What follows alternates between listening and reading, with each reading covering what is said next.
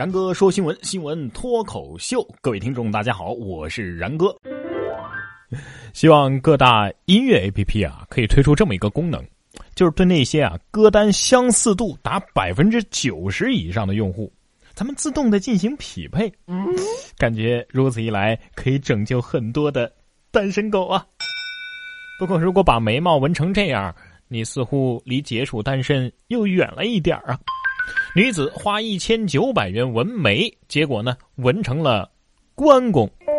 成都女孩小陈去年在一家美容店里纹眉，纹完之后呢，小陈被自己吓了一跳，这眉头棱角分明，颜色也太深了。后来啊，小陈把照片发到了网上，网友们纷纷评论说呀，这太像关公了。于是，小陈想要美容店退还他纹眉的一千九百块。但是对方呢并不答应，美容店的老板称啊，小陈他自己当时纹完之后其实是很满意的。我看了照片哈，有一种想拜拜这个姑娘的冲动，感觉纹了一对儿刮开有奖的眉毛，你缓缓的刮开，会不会看见四个方块大字？再纹一次。不过呢，也别太难过了，保不齐呀，过两年。就流行这种的了呢。这眉毛是挺奇葩的，但是下面这个礼物啊也是很奇葩。环卫工收到奇葩福利，不论男女，每人一双高跟鞋。郑州市的二七区环卫工人们收到了公司发的福利，拿到手一看，个个都傻了眼了。不论男女，每人都是一双高跟鞋。这是叫环卫工人穿的吗？穿这还咋扫地呀？对呀。公司就回应说了。呃，这鞋呀是商户捐的。呃，环卫工吐槽之后呢，公司正在跟商户联系，以便统一调换。大概明白了，江南皮革厂倒闭了，对吧？原价一百两百的鞋，现在通通不要钱。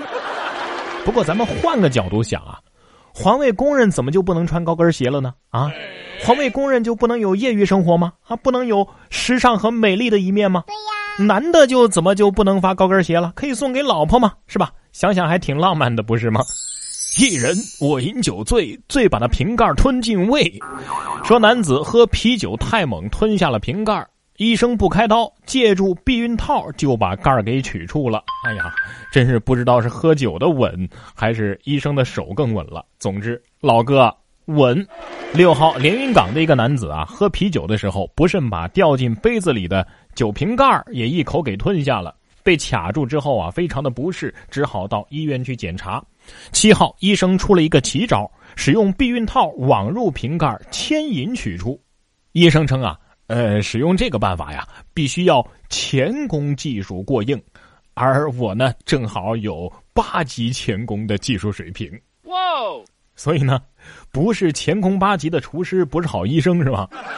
这位医生大伯可以考虑退休之后，专门去夹娃娃。哎，说真的啊，如果这事儿咱们做手术开刀的话，那医院就会有利润了。可是医生呢，选择了对病人伤害最小的办法，真是医者仁心啊，医德无疆啊。所以，敢问是哪个医生及时的掏出了一个套套啊？有人善用钳子，有人专偷螺丝。说男子私拧高速路护栏螺丝，还说路从我家过，我拧几颗螺丝咋了？近日，湖南娄衡高速上，民警发现一个大叔啊，私拧护栏螺丝，几百米长的这个高速路上的护栏的螺丝啊，全被他拧光了。大叔称。路从我家过，我我我拧点螺丝卖点钱咋了？哇！经过警方教育，大叔把这些螺丝啊都退回了。护栏缺少螺丝会降低安全系数，增加事故隐患，可别再这么干了。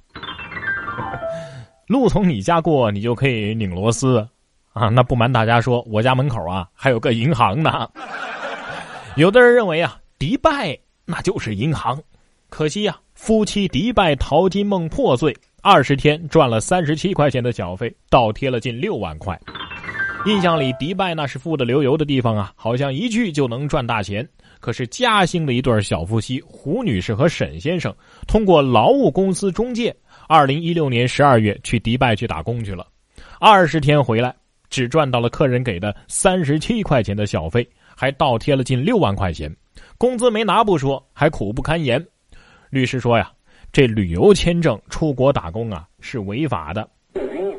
哎，等等，就是说去迪拜当乞丐也不行啦？平常咱们都是想想，没想到还真有人去做啊。上次骗我去海边捡鲸鱼屎，说六万多一斤；再上上次呢是骗我们去这个乌克兰去娶媳妇儿，说那儿美女如云，没人要。再上上上次呢是骗我们去澳洲砌墙啊，说是月收入几十万。哦，你说这些劳务中介还有人性吗？我呸！不过说实话啊，花六万块钱，两个人去迪拜晃悠了二十来天，好吃好喝，还体验了异域风情。其实也没亏多少。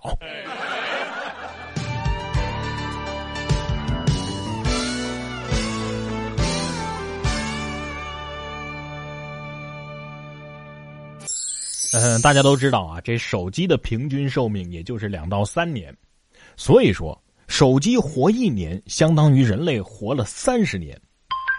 请珍惜你和手机在一起的时光吧，不要因为它老了就冷落了它。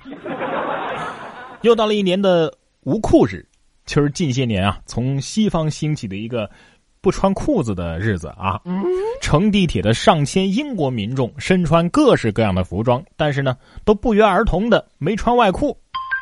无裤日的完整名称啊，叫不穿裤子搭地铁日啊，意在让人们尝试摒弃保守，为生活增加乐趣。我差点以为英国搬迁到南半球了，这要是在俄罗斯。恐怕第二天就是截肢日了吧，冻掉了都啊！不过外国人也真是挺虚伪的了，内裤就不是裤了吗？啊，豆包不是干粮吗？所以，这应该是内裤商家发起的节日营销吧？啊，鉴定完毕。商家搞噱头卖狗肉也就算了，现在啊，有的老板也不厚道。网友年会抽到了十万元现金大奖啊！打开之后，竟然是柬埔寨币。台湾的一个男子年会上抽到了十万元的现金红包，摸起来是厚厚的一叠啊，开心到不能自已。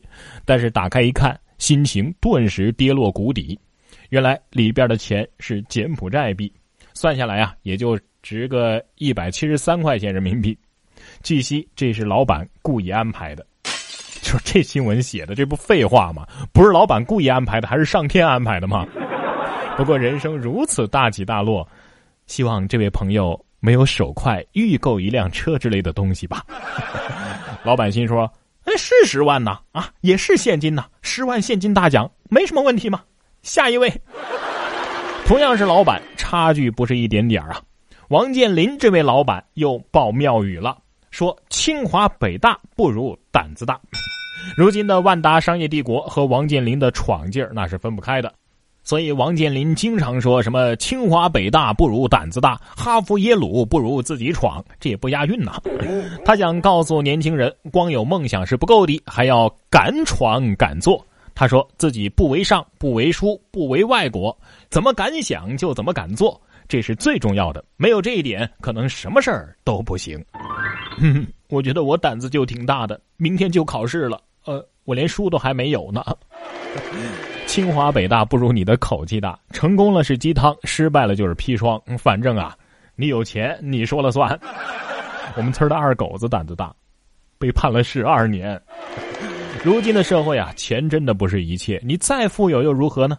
清华北大、耶鲁哈佛，他们培养的那不只是赚钱的那批人，更是历史、科技、文化和未来无限的可能。这位女子倒是胆子大，一言不合就谋杀呀。女子和合租的室友发生了摩擦，事后呢，在食盐当中发现了泻药。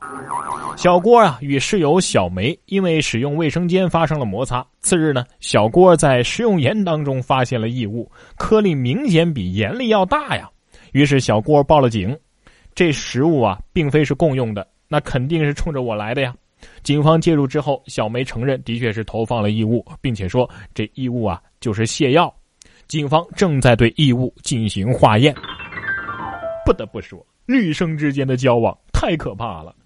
来来来，咱们复习一下这个排列组合题啊，请听题：在两个人之间不用建群的情况之下，女生寝室有六个人，可以建多少个聊天群？果然还是两个男的合租比较融洽呀。